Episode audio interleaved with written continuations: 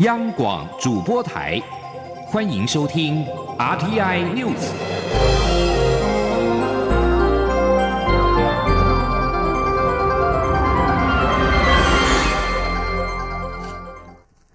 各位好，我是主播王玉伟，欢迎收听这节央广主播台提供给您的 RTI News。今天是二零二零年四月十六号，新闻首先带您关注。《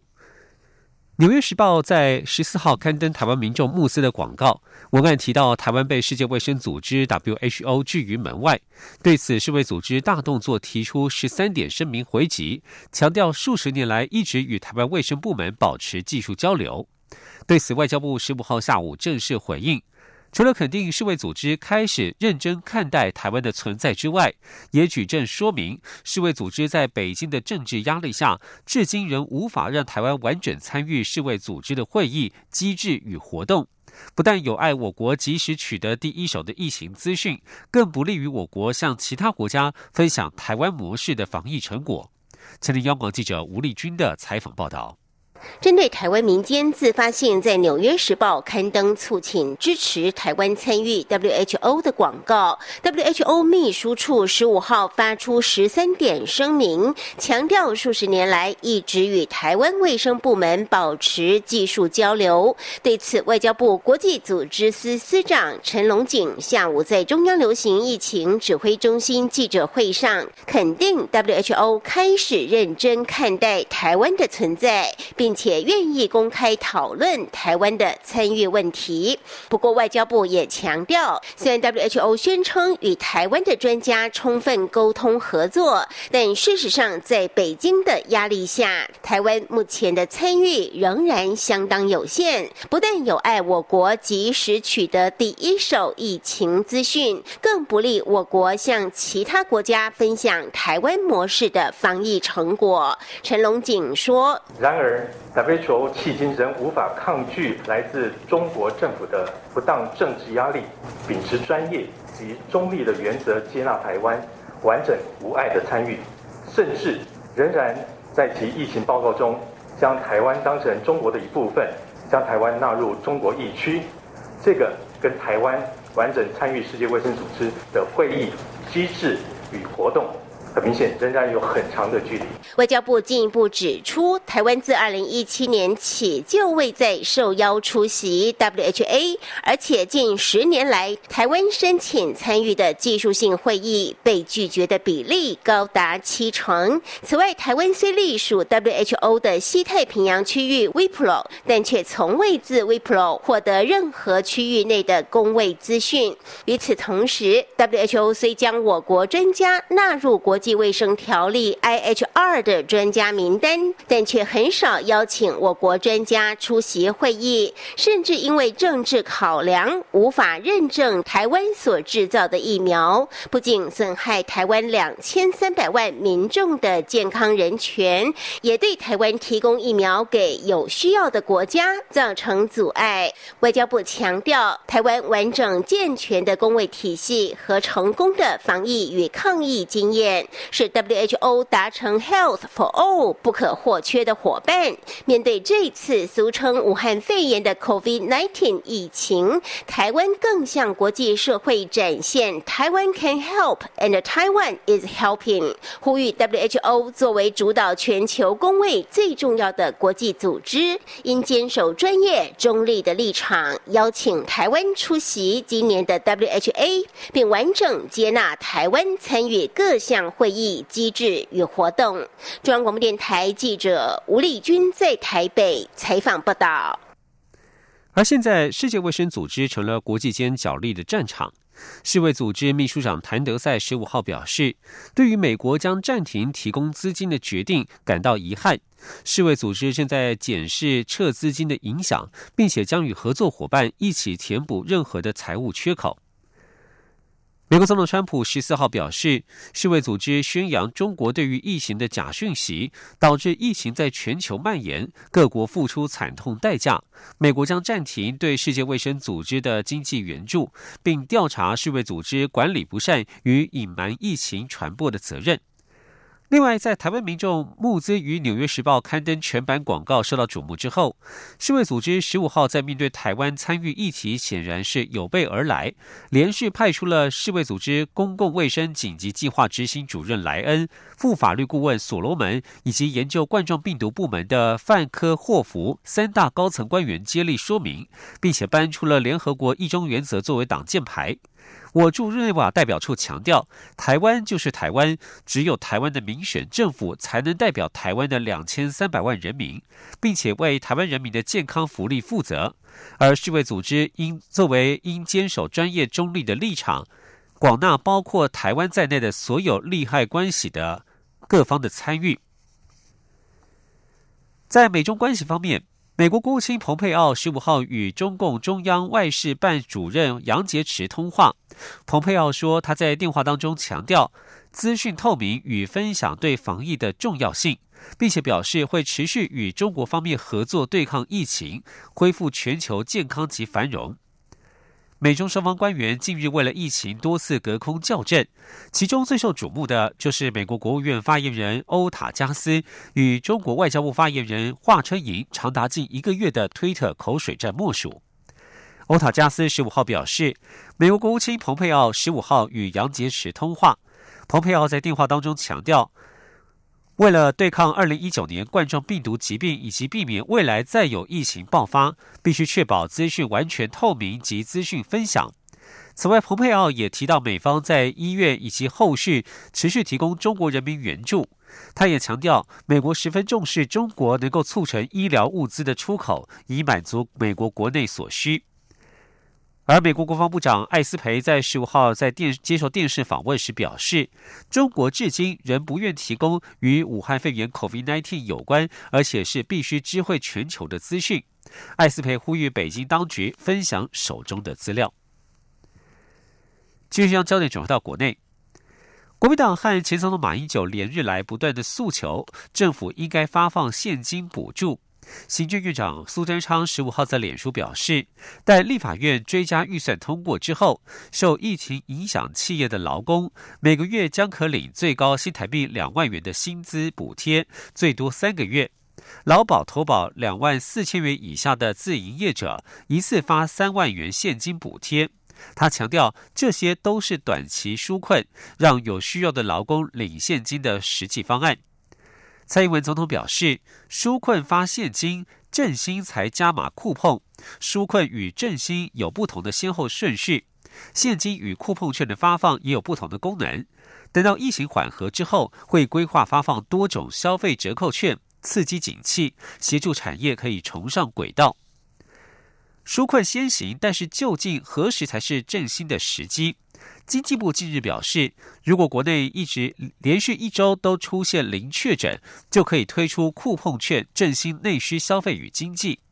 指挥中心指挥官陈时中十五号表示，这是一个目标，但是对于当前的疫情，陈时中还是希望商家和企业能够多忍忍，只要大家愿意忍，台湾的防疫就可以守得更好。前听记者张昭伦的采访报道。台湾近来本土确诊病例大幅降低，十四号甚至出现无任何新增个案。经济部表示，若连续一周都是零确诊，振兴经济的库凤券就有机会上路，但仍要指挥中心宣布。对此，指挥中心指挥官陈时中表示，这是一个目标，若能达成，当然乐见。陈时中说：“对，如果一周都有都是零确诊的话，哈，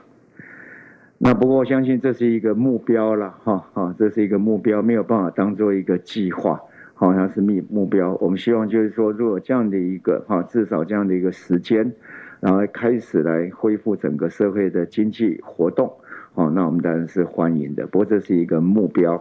由于国内疫情近日明显缓和，有商家和企业希望能逐步恢复正常状态。陈时中则呼吁大家再忍一忍，忍忍吧，好，小不忍乱大谋嘛，好，这段时间再忍一下。那台湾其实所有的作为。跟国外那个强度还是差的非常的多，哦，我们现在几乎是从哈几乎到走到这个劝导期的末端了哈，所以我们的还是非常的哈有限的一个哈这样的一个限制，我跟国外来比。陈时中强调，台湾防疫措施相对缓和，主要是靠国民素质、大家的合作和配合来撑住防疫。因此要求民众配合的强度不是太强，希望大家多忍忍，相信大家愿意忍的话，台湾的疫情就能守得更好。中我们来接张昭伦台北采访报道。而台湾至今武汉肺炎 COVID-19 的确诊病例还不到四百例，而且其中高达三百四十例都是境外移入。不过陈时中十五号坦言，世界疫情依旧严峻，不到两周，全球确诊数就从一百万进逼到两百万，甚至已经是超过了两百万。因此，台湾仍然需要高度警戒。曾经，央广记者吴丽君的采访报道。面对武汉肺炎疫情席卷全球一百八十四个国家地区，确诊数已近逼两百万大关。其中，欧洲的西班牙、意大利、法国及德国确诊数都分别超过十七万到十二万不等。美国确诊数更已突破六十万。相对台湾，目前只有三百九十五人确诊，而且其中三百四十例都是境外移入，并且除了六人死亡。外已有一百三十七人解除隔离。换句话说，目前持续住院隔离的患者只有两百五十二人，整体状况相对国外轻微许多。对此，中央流行疫情指挥中心指挥官陈时中十五号坦言，世界疫情依旧严峻，台湾仍需高度警戒。他说：“那整体世界的疫情仍然非常的严峻。那我还记得在这个月初四月三号，世界整体确诊的人数才刚破百万。那到今天才四月十五号，今天已经破了两百万。那时候死亡的人数是五万多人，那现在到达十二万多。这算是这一波来的又急又快。那台湾当然现在看起来整条线。”我们是守的还不错，这两天也都没有本土的案例，不过仍然不能大意。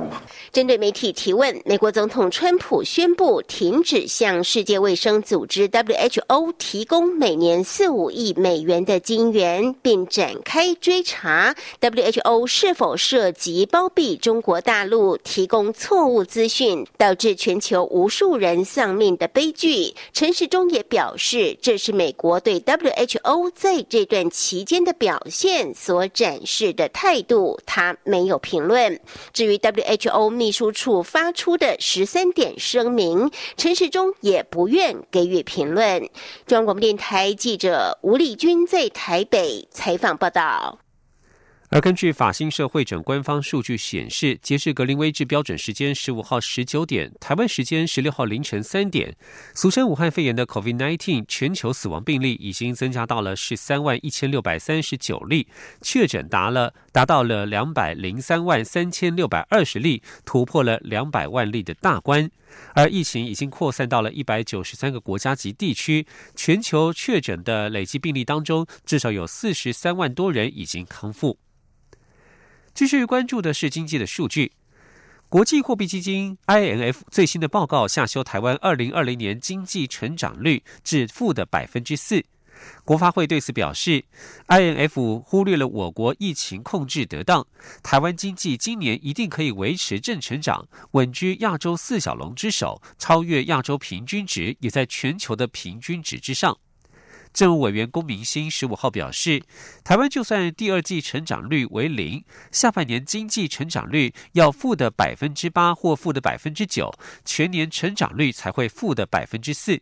龚明鑫认为根本是不可能的事情，国际货币基金组织的参统计参考即可。请听记者王维婷的采访报道。受到武汉肺炎疫情影响，IMF 将台湾今年的经济成长率从原先预估的百分之二下修至负百分之四。对此，政务委员龚明鑫十五号表示，根据主计总处的预估，台湾第一季经济成长率约百分之一点八，且第一季台湾出口仍成长，消费也没有受到太大影响，投资也持续。龚明鑫表示，第二季的经济表现较难预估，但是第一季表现较好的 IT 产业，到了第二季，因为居家工作需求，许多笔记型电脑、行动通讯零组件也是台湾制造。如果中国持续复工，IT 产业仍可能继续成长。龚明鑫说：“就算第二季经济成长为零，下半年经济成长率必须为负百分之八或负百分之九，全年经济成长率才可能到负百分之四。他认为是不可能的事情。”龚明鑫说：“那油价的部分啊，第二季的状况也会比第一季好，哦，等等一些情况。那当然内需的冲洗的情况，我们因为我们也没有哦产生所谓的封城的现象，哦，所以既定的消费也在持续。”好，如果第二季即便即便不好的情况下，我们就就算哈，就算，但是我觉得不会那边悲观，就算是零成长好了啦。如果以这样的条件之下的话，要全年要是负的百分之四，那请问下半年要多少？下半年要负的百分之八跟九，哎，那可能吗？根本是不可能的事情啊。所以把它当成参考参考就好了了哈。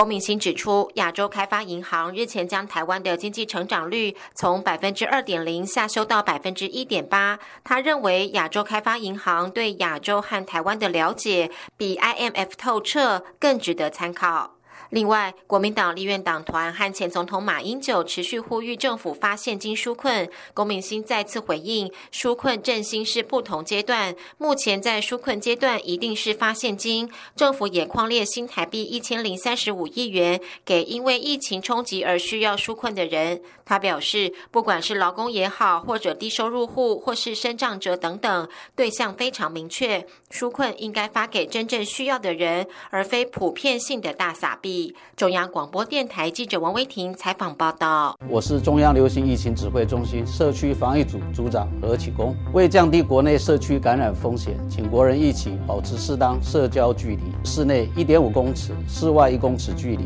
正确戴上口罩后，则可免除社交距离限制。拥挤或密闭场所应全程戴口罩。在电梯内或用餐时，均应避免交谈。年假结束后，留意自己健康状况，如出现不适，记得戴上口罩，尽速就医，并告知旅游史。由政府请安心资讯机关署提供。是阳光，翅膀打开了世界之窗；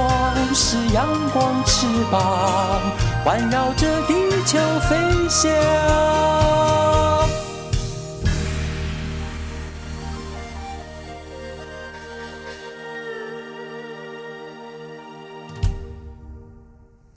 各位好，我是主播王玉伟，欢迎继续收听新闻。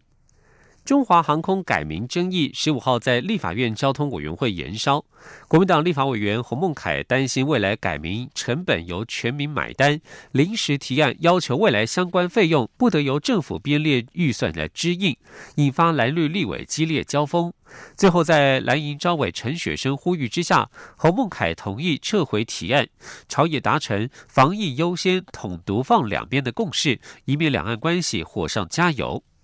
民进党主席卓荣泰十五号表示，华航名称问题存在已久，凸显台湾与中国的不同是个无限的价值。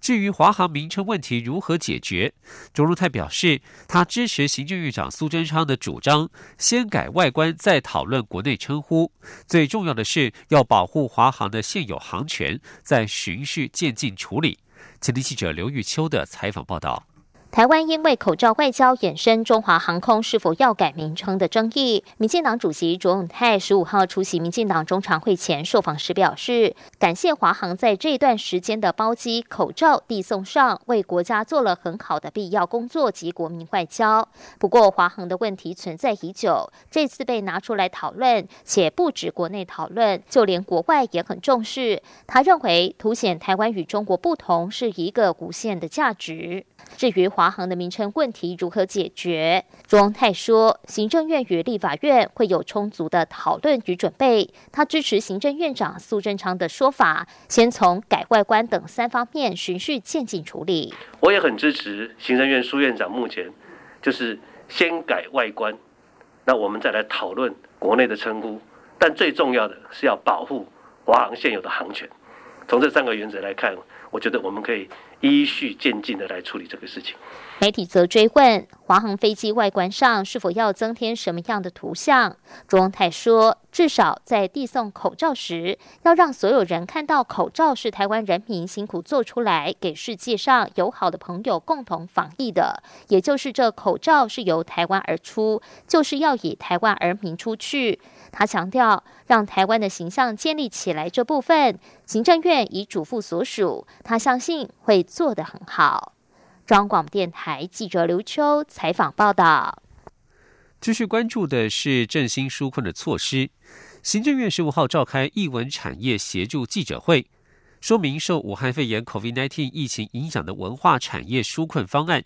文化部长郑丽君表示，三月底前送件的一点零纾困申请案，最快本周可以请款。而纾困二点零预计四月三十号开始受理申请，至五月二十号为止，五月底前可完成核定与拨款。今天记者王维婷的采访报道。受到武汉肺炎疫情影响，文化部推出艺文产业纾困方案，针对各类型艺文事业和自雇者提供人员薪酬、租金、行政等营运补助。第二阶段艺文产业纾困预算追加至新台币五十二点二亿元。文化部长郑丽君十五号在行政院表示，纾困方案一点零截至十四号为止，已经有七千六百五十八件申请，三月底前送件者最快本周可持核定函请。款郑丽君指出，纾困方案二点零预计四月三十号开始申请，至五月二十号为止，且开放线上填表申请。文化部会加速作业程序，预估五月底前就可以请款。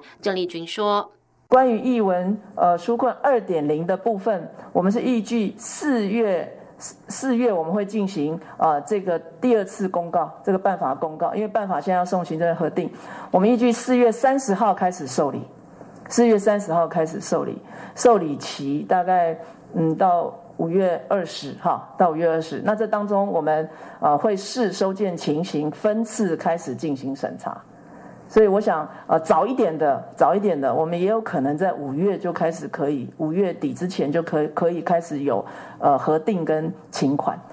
郑丽君表示，纾困方案二点零针对各类型艺文事业提供人员薪资、营运资金补贴，最高补助上限两百五十万元；针对艺文艰困事业，则补贴员工薪资四成，为期三个月，且提供一次性的营运资金补贴，不受两百五十万元额度限制。至于大型艺文事业，则可以申请纾困贷款，并享有利息补贴。由于艺文事业有许多自雇者或接案工作者，文化部也提供三种纾困途径。第一种，针对契约或工作约定受影响的自然人，可申请减轻营运冲击补助，每人每次公告上限六万元。第二种是自然人薪酬可合并于合作事业申请营运补助，以及可申请劳动部的自营者薪资补助。中央广播电台记者王威婷采访报道。由于疫情冲击。文化部长郑丽君表示，映演业三月份的业绩冲击将近九成，文化部也将其纳入艰困事业范围，提供员工薪资补贴以及营运的补贴。郑丽君表示，振兴阶段时也会一并振兴国片，将国片的排片率三年内提升至百分之二十。继续关注的是司法焦点。发生在二零一六年三月的台北市内湖杀童案，杀害女童小灯泡的凶嫌王景玉，历经一审、二审跟一审，都被判处无期徒刑。最高法院十五号裁定，检辩双方的上诉理由都是在争执事实，包括鉴定事项是否超过可鉴定范围，以及是否适用两公约等等，不符合上诉三审的法律要件，依程序驳回双方上诉，全案定验。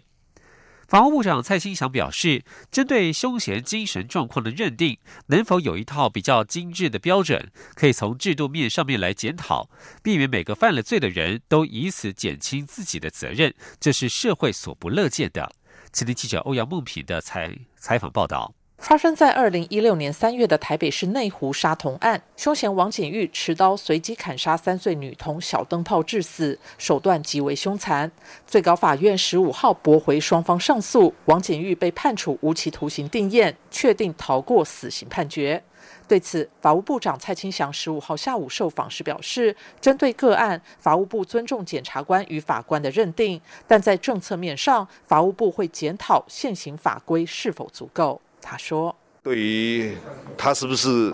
啊精神上有啊问题啊，在这个侦查的过程或者审判的过程啊，会不会有一套比较啊精致的标准啊，啊，让我们司法人员做。”认定啊，这个部分呢，我想我们可以来做认定，要不然每一个犯的重罪人都是用这样的理由啊，啊，来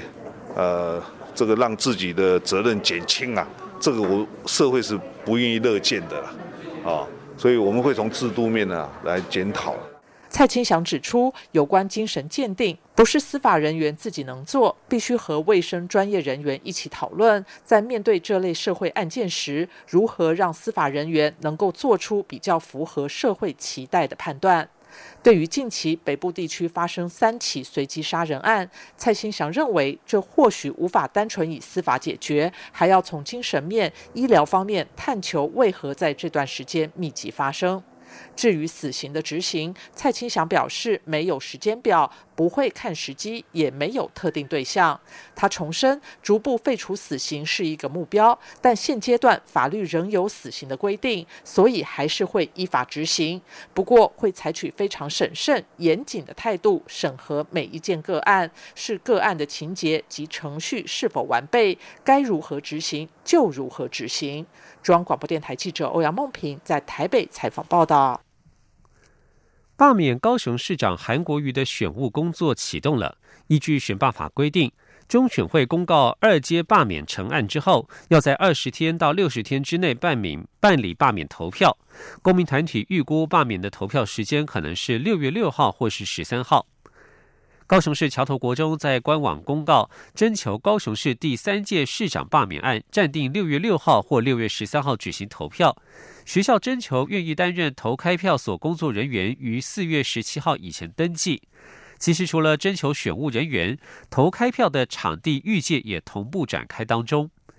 高雄市选委会总干事袁德明十五号表示，大概只有两个月的筹备时间，务必要加速启动，以要求区公所协助取得包括了学校、活动中心等投开票所场地，并且比照前年九合一选举的规模，高雄市要设立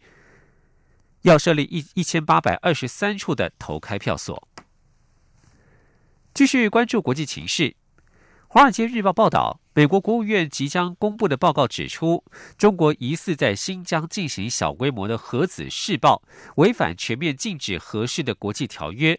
两国因为南海贸易和俗称武汉肺炎的 COVID-19 而紧绷的关系再添波澜。这份军备管制报告没有提出中国违背承诺的证据，而是举出了一连串迹象，质疑北京可能未遵守零当量的核武测试禁令规定。包括新疆罗布泊核试基地活动频率偏高，基地内大量的挖掘，疑似运用特殊实验室抑制爆炸。过去多年，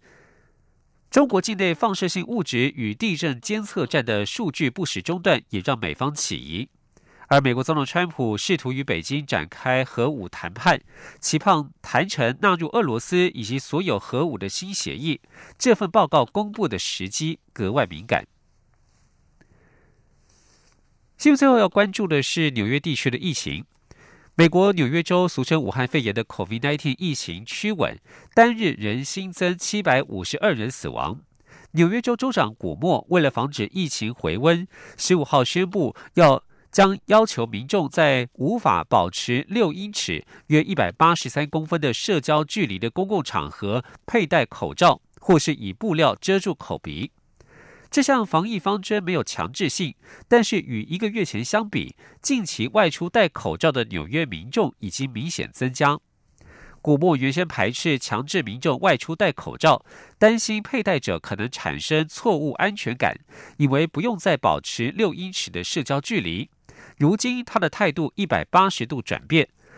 理由是经济逐步重启的过程必须遏阻病毒的传播，确保民众的健康。而根据最新的官方数据，纽约州累计一万一千五百八十六人因为感染武汉肺炎不治身亡，在十四号有七百五十二人丧命，九天以来第八度单日超过七百人死亡。这项数据不不含疑似染疫但是未确诊的死者。纽约市卫生局十四号变更统计方式，将疑似染疫但未确诊的三千七百七十八名死者通通计算进去，而全市的死亡总数一举突破一万人大关。以上新闻由王玉伟编辑播报，这里是中央广播电台台湾之音。